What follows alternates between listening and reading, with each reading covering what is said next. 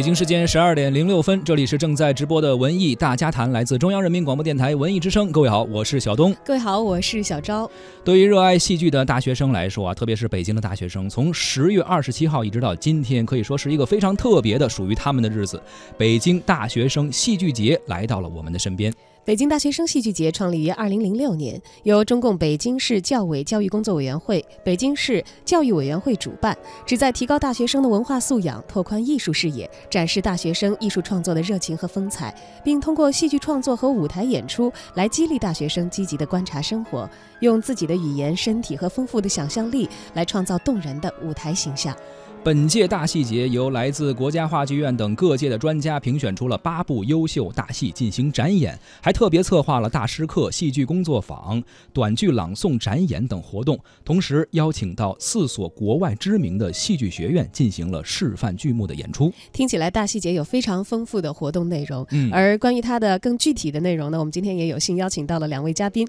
北京市教委体卫艺处处长王军，还有中央戏剧学院表演系的教师陈好，来到我们的直播间，为大家进行更详细的介绍。欢迎两位。嗯，大家中午好。嗯，大家好。哎，陈好的声音好像大家非常的熟悉了啊，有很长的时间其实没有看到陈好有新的这个作品出现。呃，对，因为很久没有从事演员这个工作了，呃，现在就是主要把精力还是放在了这个学院的教学的任务上。嗯，陈老师回到了自己的母校中央戏剧学院，然后现在是担任表演系的一名老师。对对对，我现在呃等于是回校差不多有呃五年呃五年的时间，呃，然后我现在在带我们呃表演系本科的这个新生，嗯一七届的新生。呃，当然了，有这样的关于戏剧表演的活动，中戏一定是首当其冲的。嗯但是我嗯相信这个活动既然名字叫做大学生戏剧节，一定不仅仅是局限在中戏这样一座院校的范围之内，嗯所以还得请北京市教委体卫一处的处长王军王先生来给我们介绍一下啊，这次我们大戏节的范围有多大，有多少的高校会参与到其中？嗯，应该说，我们从零六年开始建立大戏节的时候，我们就首先找到了中央戏剧学院，因为这是我们国家一所最好的关于戏剧教育的学院。呃，由它来做这种规范性的戏剧活动和戏剧教育呢，应该说，呃，是非常有经验、有必要的。呃，那么都十一年过去了，今年我们再次来看这个大戏节，最大的变化就是，呃，我们参与的这种学校和人员的数量越来越多。这个我们今年这个有四十多所北京的高校，有将近一百部的作品参加了大戏节的活动，呃，几千名大学生踊跃的登上舞台，展示他们青春靓丽的那个风采。呃，同时呢，我们的质量有了很大提高。以前零六年和现在相比，应该很多业内人士都说，北京大学生戏剧节越来越成熟，它的专业化的水准越来越来提升。这些都是和我们这些从事专业戏剧人员的这种这种耕耘分不开的。所以呢，这个我们一直把北京大学生戏剧节扎根于中央戏剧学院，实际上就是让它更加的规范化、正规化。嗯第三个影响力也越来越大。我们今年还有四部呃外国的院校的剧目来到北京展演。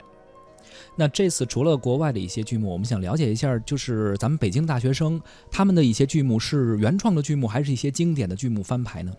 呃，应该说，十一年以来，我们在不断的做着一些改变。呃，原来我们这个大学生在演经典、演古典，因为大学是一个文化的阵地，大学生是国家的未来，所以我们非常看重他们的这个对于剧目的这种选择。呃，但是这个随着这个不断的发展跟成熟，我们现在的原创剧目越来越多，而且他们很习惯于讲他们身边的故事，呃，用他们身边的人物和他们的点点滴滴来表现他们的校园，表现他们的生活，表现他们的人生观。所以呢，近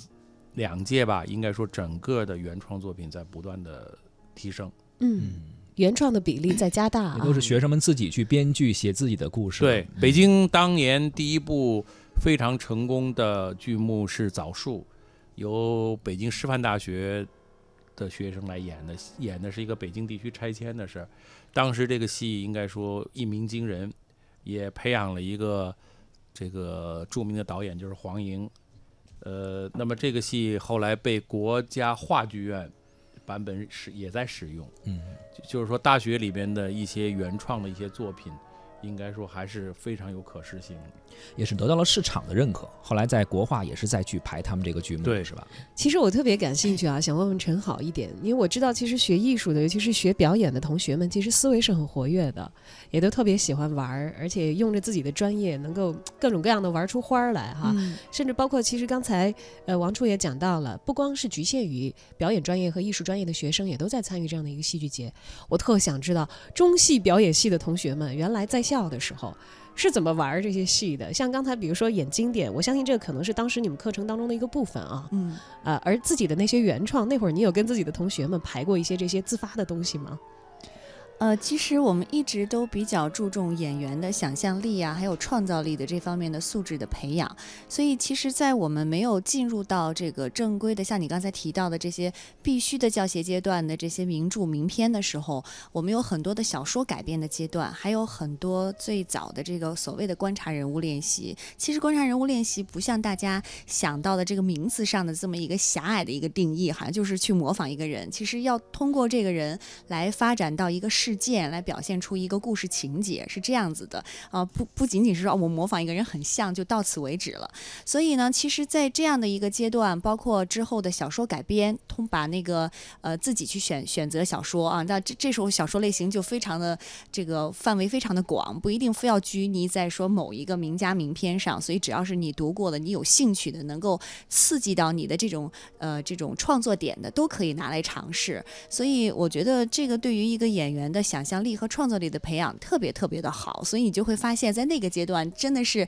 展现的呃五花八门，然后就是呃什么样的这个好的想象力和这个好的主意都会在你的作品里呈现。那时候老师会觉得特别开心，看到我们自主的这样的一种创造，嗯你知道我们班啊有一个同学，就是用现在的话来说，应该是属于戏精类的同学了。嗯因为你不要他演的时候，他可以随时进入状态。浑身带着戏，对嗯我们班有一个同学特别出彩的是，他要演老太太的话，我们当时都给他人赠绰号“小宋丹丹”，你知道吗？一秒钟入戏。对，不知道陈好在这个自己上学的阶段也好，还是后来自己因为从事这个专业嘛哈，嗯可能总是有这个不由自主的进入到一个表演的一个状态里头。嗯你的经典的非正式角色，自己在底下的练习里也好，或者这种小小的表演里也好，上学的时候有像类似这样的我所说的那个同学那样的嘛？自己模仿哪一类也好，塑造哪一类角色也好，就是特别非常的具有鲜明。代表性的，是吗？对对对，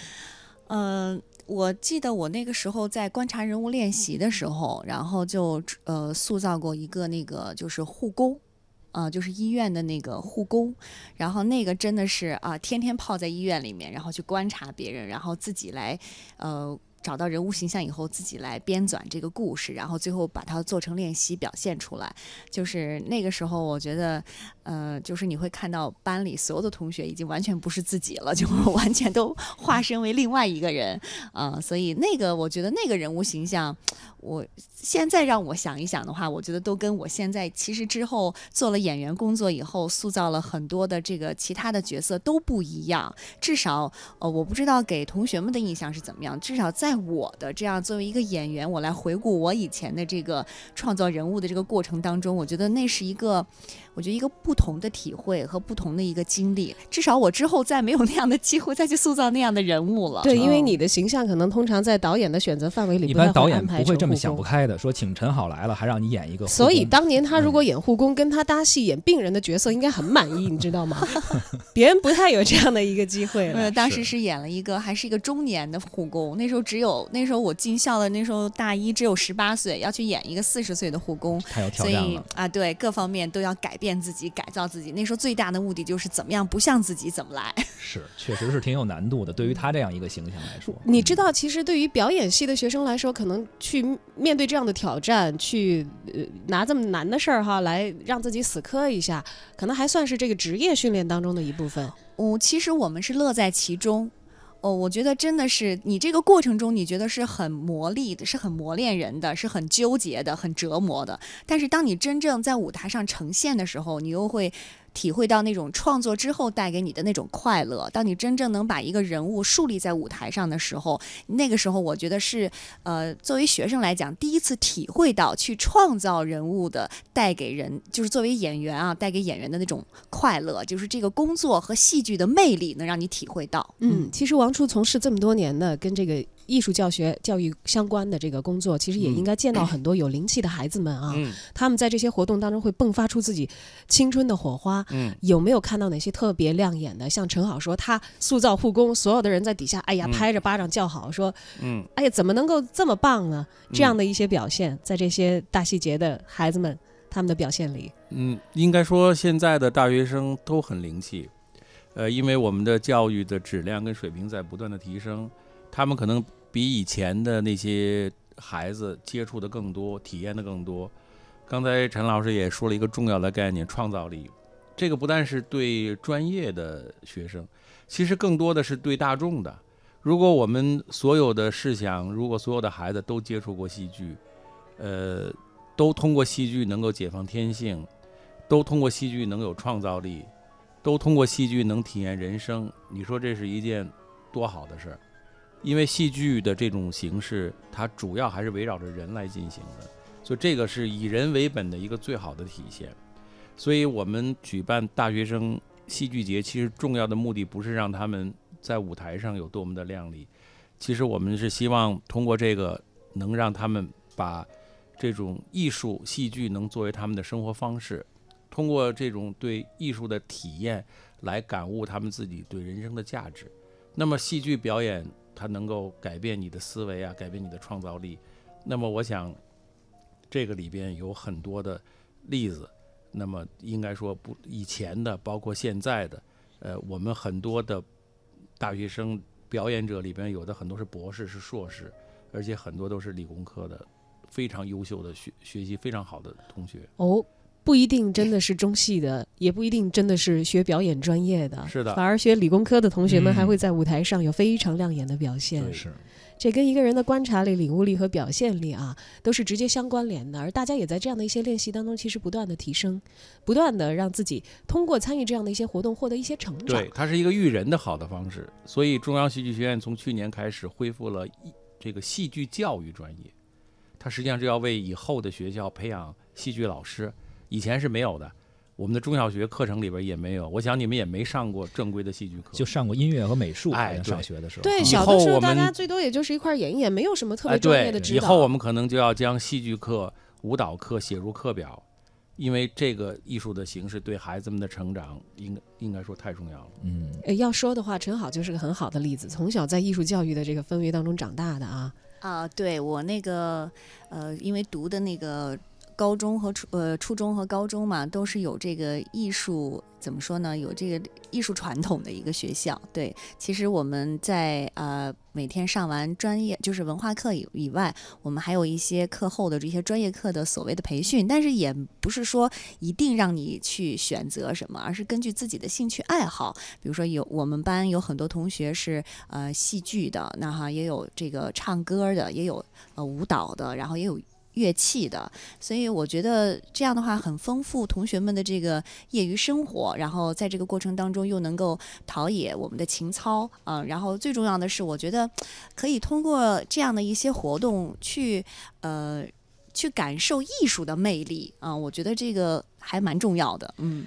其实我们还想问一下王主任啊，就是我们这次活的活动戏剧节，嗯其实有很多的相关，像说表演工坊、戏剧工坊等等，嗯，还有说有大师课，是不是？对，啊，那这是怎么一个形式呢？呃，以前呢，我们可能举办戏剧节就更加的关注，呃，这个演一台节目，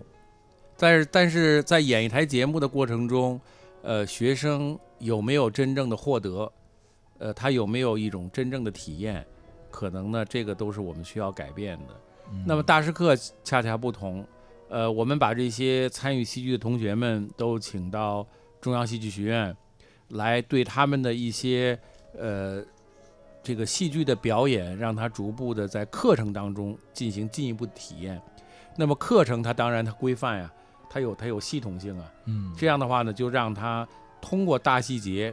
来逐步的感知跟认识戏剧这个本体。其实未必很多演戏的人都能够认识到戏剧这两个字的重要性。其实你们刚才这个文艺广播的这个前面那段片花很重要，文艺是哲学，其实戏剧更是哲学。他要从这里面他要去体验，但是光光靠舞台好像还不行，还要需要老师掰开了揉碎来给他讲。那么大师课和这个工坊实际上就更多的解决了这些方面的问题。哎，其实这个从这个大学生戏剧节一路发展而来，我们所看到的、所丰富的这些新增的内容。也是越来越把这样的一个活动趋向于更加的专业教育化，给大家带来更多的价值，而且可以让更多的人去参与进来。对，像我如果不是一个学习表演的孩子，但是其实我对表演充满了兴趣和热望的时候，当我和我的小伙伴们有一台戏，我们很认真的打磨了很久，有的时候兴冲冲的要演，其实有的时候不知道要演给谁看，大人会觉得你们这帮小孩自己玩自己的吧，呃，那么同学们之间可能还稍微有一点兴趣，但如果有的大细节可能就会有一个更宽广的舞台，同龄的人可以通过这样的一个界别来交流。你看看我跟小东，我们搭个班演个什么，可能也会有 像呃王处和像陈好这样的观众，哎，来看看到底怎么样啊？哪怕我们没有一个是表演专业的，对，是的。但是大家可以都就着这个戏剧的热爱来了解更多、学习更多和增长更多。那不知道大戏节的作品会在什么地方演，而观众又会通过什么样的途径来得到票啊来看呢？啊，现在因为这个大戏节本身的演呢，它还是作为大学生的校园的一个文化活动组成部分，所以它更多的观众应该还是这个普及到每一个在北京的这个校园的大学生，所以呢，它就基本上是采用这种组织。观看的方式，因为中央戏剧学院那个那几个剧场，包括清华大学的剧场，还是都受到这个人员的限制，所以基本上从观看的角度来说，我们现在还没有完全向社会开放。是向参与大戏节已经报名的学校对和同学们，主要目目标人群还是大学生嘛。嗯，在一个。相应固定的范围里，我之前还真的去过中央戏剧学院那个剧场，因为那是一个胡同里边，特别挤，车也不好停，所以人员确实有限制。现在是旅游景点更加的是热闹那块儿啊。啊，我上学的时候看过去看过他们学生的演的戏，虽然当时你会感觉还有一些稚嫩，但是确实大家都很嗨。哎呀，很受感染，而 且你知道，我们其实别的专业，但同样是艺术专业的同学的话，看到这个表演专业的同学的时候，呃，平时因我们像播音主持嘛，哈，自己有的时候还要练一下开合，老师说你不要太拘着了，因为你以后要。如果你面对一个很大的台子，你的开合度是要更大的；你面对一个小小的话筒是要收一点的。你永远觉得自己已经很夸张了，但是你到戏剧学院看一场戏，发现，哦，原来是这样的。有很多时候真的没有放得开。对，戏剧舞台的魅力，它还真的是不一样，包括跟电影、跟电视剧就更不一样。所以，其实我想问一下，就是陈康老师，你觉得，就是同样作为电视演员、作为电影演员，同时也是戏剧演员，你觉得这些区别在你身上的体现，或者说你感觉怎样？呃，其实这几个这戏剧形式啊，就是这种表演形式，最呃，我先说他们的共同点哈。其实总要有一个相同，就是它是真实的、真切的。其实它都是为了传情达意，都是为了去体现这个呃。真实的情感，也同样的目的是一样的，其实也都是为了能够跟观众引起共鸣。那它的不一样，其实我觉得像影视的拍摄啊，我觉得没有戏剧过瘾。为什么？因为它是这个阶段性的和跳跃性的。就你现在你看电视剧的时候，你挺过瘾的，觉得从第一集看到第四十集。但其实拍摄的过程中，演员的表演是这种一段一段一段的，场一场。对，而且经常第一场先来拍这个倒数第二集，对对对，就是倒过去拍开。头对对对，让刚我估计新演员刚一开始这种模式都有点晕头转向的，就说哎呦怎么刚一进门还笑着呢，马上下一场就开始哭了，就是他整个情绪跳跃其实特别大，嗯，然后那个拍的时候呢也不能像这个。这个在舞台上可以一气呵成，啊，演的没有那么过瘾。但是我觉得在戏剧的舞台上呢，其实呃，它可以让演员更淋漓尽致的发挥，嗯，然后可以一气呵成，嗯，可以从头演到尾。然后另外一个就是他的刚才你像你讲的，他的那个呃表演的这个。张力上可能和影视表演也不太一样，可能更需要更多的肢体啊，然后语言的这种稍微夸张一点，然后来对呃舞台上的一个呈现度。然后另外的，我觉得就是和观众的这种交流，因为隔着一个电视屏幕啊，你没有办法马上的去感受到呃你的表演观众对你的一个反馈，但是。在戏剧的舞台上就不一样，你在台上的很多的呃演出，其实在台下你都能够感受到观众对这个呃这个戏的一些回馈，然后可以马上对你产生一种刺激。所以我是觉得，呃，其实，在戏剧的舞台上，对演员的要求可能会更高一些，更嗯爽一些哈。对对对，而且戏剧一定是上了舞台就是你一定是一气呵成的，不可以出现任何的错误。但电视剧可能有的时候，好，我们一条不行，再来一条，还有机会戏剧。的魅力，嗯对，嗯对于其实这个学生们来说，呃，一下子以一个比较高的艺术要求来让他们输出一台相应规整的一个戏剧的作品，也是一件其实很很爽的事情。因为你你要让他输出一个电视连续剧也不现实啊，对对但是有一个相应的艺术要求更高，对他的呃打磨也应该说是更加的彻底。在这样的一个过程当中，我们珍惜我们最好的青春时光，去参加这样的大家的互动和互相增益。回过头来，可能等到人到中年，想想那是非常棒的一件事。而戏剧表演会对学生所带来的影响，我们其实可以渐渐的在未来看得到。而我们的大戏节呢，走过了这么长的时间，明年还将继续在北京和所有的敬爱的大学生朋友们相约，一起来享受这一段不太一样的戏里的青春。感谢王军主任，感谢陈浩老师。